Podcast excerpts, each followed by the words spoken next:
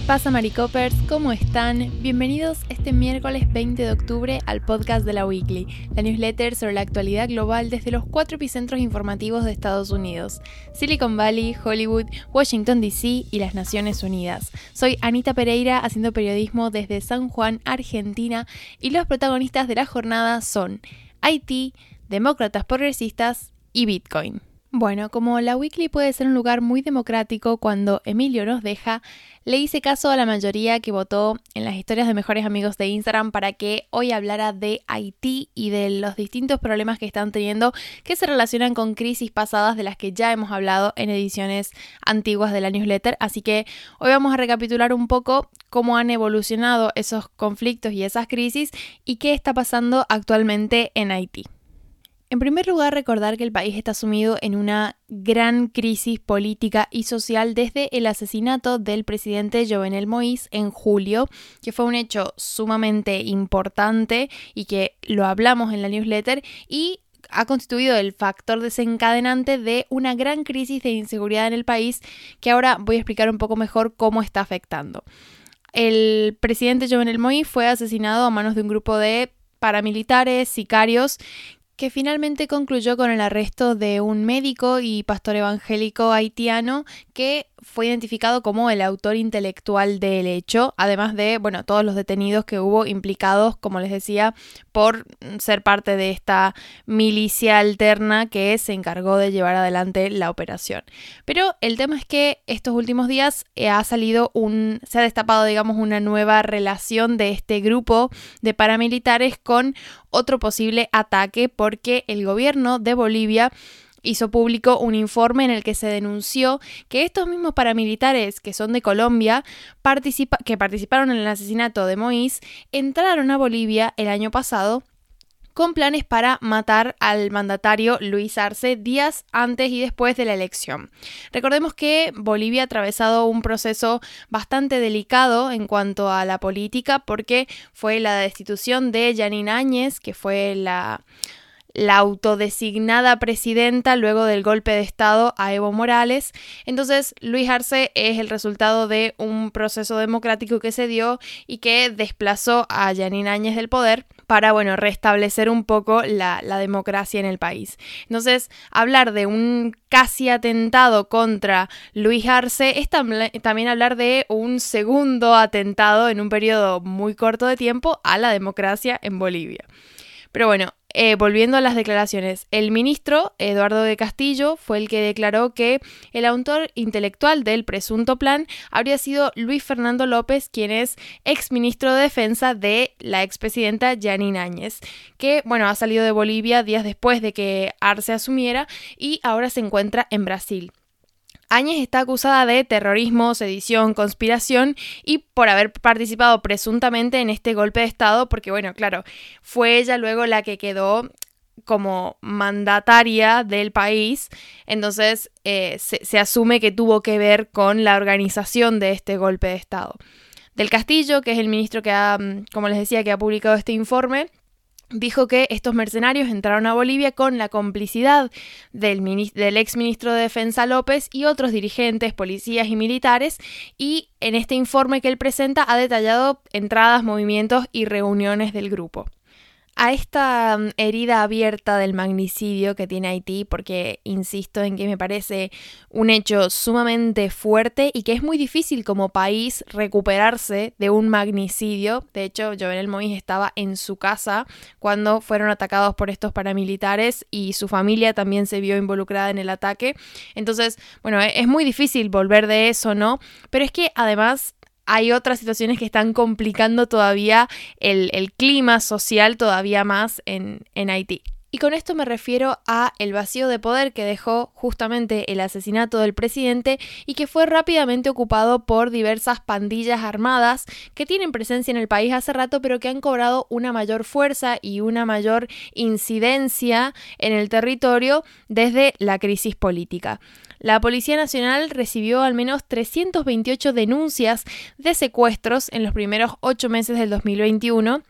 que es un gran incremento comparado con la cifra que se obtuvo al final del 2020. Esto según un informe de la Oficina Integrada de la ONU en Haití. Y bueno, solamente en Puerto Príncipe que es la capital, la presencia de las pandillas ya ha forzado la huida de más de 20.000 ciudadanos de sus hogares y ha generado caos en los servicios públicos. Esto también lo explicamos en su momento en una newsletter, tiene que ver con las zonas de influencia que tienen las distintas bandas y cómo los conflictos armados entre ellas se suelen situar en los límites, porque bueno, justamente es este tira y afloje por conseguir dominar mayor cantidad de territorio. El tema se ha agudizado desde el secuestro de 17 personas el sábado pasado en Puerto Príncipe, que eran, bueno, 5 hombres, 7 mujeres y 5 niños que formaban parte de un grupo de misioneros de Ohio en Estados Unidos que se llamaba Christian Aid Ministries y bueno, estaban haciendo servicio comunitario en el país, pero según los informes fueron secuestrados por una pandilla que se llama 400 Mawozo espero no estarlo pronunciando terrible, pero bueno, en fin, y que estaba pidiendo un rescate de 17 millones de dólares para la liberación del grupo, es decir, un millón por cada secuestrado. Esto es una práctica bastante habitual, quizás no con estas cifras, porque bueno, probablemente haya influido el hecho de que fueran estadounidenses en su mayoría, creo que 16 de los 17 eran de Estados Unidos, entonces bueno, probablemente haya influido eso, pero la práctica de secuestro, de pedir rescate, de robo de vehículo, extorsión a empresarios e incluso ataques contra empleados que trabajan en el sector transportista y que, bueno, son más vulnerables a este tipo de, de ataques mientras están llevando a cabo sus actividades laborales. Y de hecho es esta situación de particular fragilidad lo que ha llevado a que el lunes hubiera una jornada de huelga nacional convocada contra la inseguridad y que está evidenciada por este reciente secuestro que lógicamente está captando la atención de medios internacionales, pero que de nuevo se trata de prácticas que están bastante instaladas en el país y que han cobrado particular relevancia desde que la crisis política no ha hecho más que alimentar a todas estas pandillas y a todas estas prácticas violentas porque evidentemente no hay una respuesta del gobierno de Haití que sea contundente para controlar eh, los ataques y el accionar de estas pandillas y garantizarles seguridad a sus ciudadanos, que en última instancia es lo que están pidiendo con esta huelga nacional que se convocó. Habiendo explicado eso, vamos a pasar al segundo titular de la jornada que tiene que ver con el grupo de congresistas progresistas que se han reunido este martes con Joe Biden para continuar las negociaciones por el presupuesto del paquete demócrata de gasto social que los moderados se están negando a aprobar sin rebajar el coste. Esto es algo que explicamos en newsletter pasada, es un tira y afloje entre las dos facciones del Partido Demócrata. Por un lado está el sector más progresista que quiere apostar por un paquete de un presupuesto mucho más elevado y por otro lado tenemos a los moderados que quieren recortar y no, digamos, eh, llevar adelante tanto gasto público y en ese tiro y afloje está Biden en el medio tratando de lograr un acuerdo.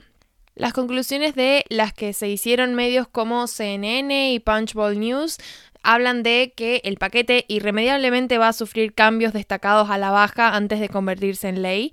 y esto tiene que ver con el papel que están desempeñando senadores como Joe Manchin, del que Emilio les habló en la entrega de ayer. Que bueno, tienen bastantes reservas con el precio de este mega paquete que el sector progresista está queriendo defender. Lo que sabemos hasta ahora es que Biden ha dejado claro que el valor final del paquete va a girar en torno a los 2 billones de dólares y no a los 3.5 como quieren los demócratas progresistas, pero se espera que incluso esa cifra de 2 billones de dólares se redondee más bien para abajo. Y ahora para cerrar les voy a comentar sobre el Bitcoin que se ha estrenado este martes en la Bolsa de Nueva York, como saben, la mayor del mundo, gracias al primer fondo cotizado de futuros de la criptomoneda.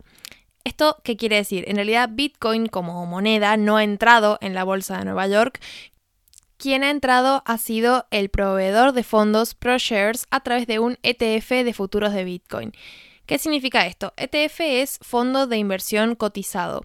A grandes rasgos es un vehículo financiero que hace un seguimiento del el precio de un valor o una serie de valores, permitiendo que mm, uno pueda diversificar sus inversiones sin tener que comprar acciones específicas. Los futuros de Bitcoin son contratos para comprar o vender activos en una fecha concreta a un precio concreto. En resumen, un ETF de futuros de Bitcoin no sigue directamente las fluctuaciones del precio de la criptomoneda, sino que se basa en las previsiones de cómo va a evolucionar ese precio por parte de inversores que prefieren evitar la volatilidad propia de la moneda. Entonces esto un poco lo que hace es abrir nuevas posibilidades para inversores tradicionales de entrar en el mercado de las criptomonedas sin tener que comprarlas de forma directa.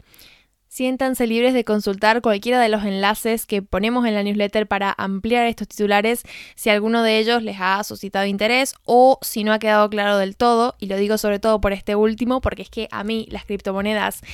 es un mundo que se me escapa y se me escapa bastante, así que puedo no haber sido tan clara como me gustaría, pero siempre tienen el recurso de la newsletter para leerlo, entenderlo y profundizar cualquiera de estos temas. Así que bueno, eso ha sido todo por mi parte, espero que estén teniendo una buena semana y ya se encuentran directamente con Emilio en la entrega de mañana. Adiós.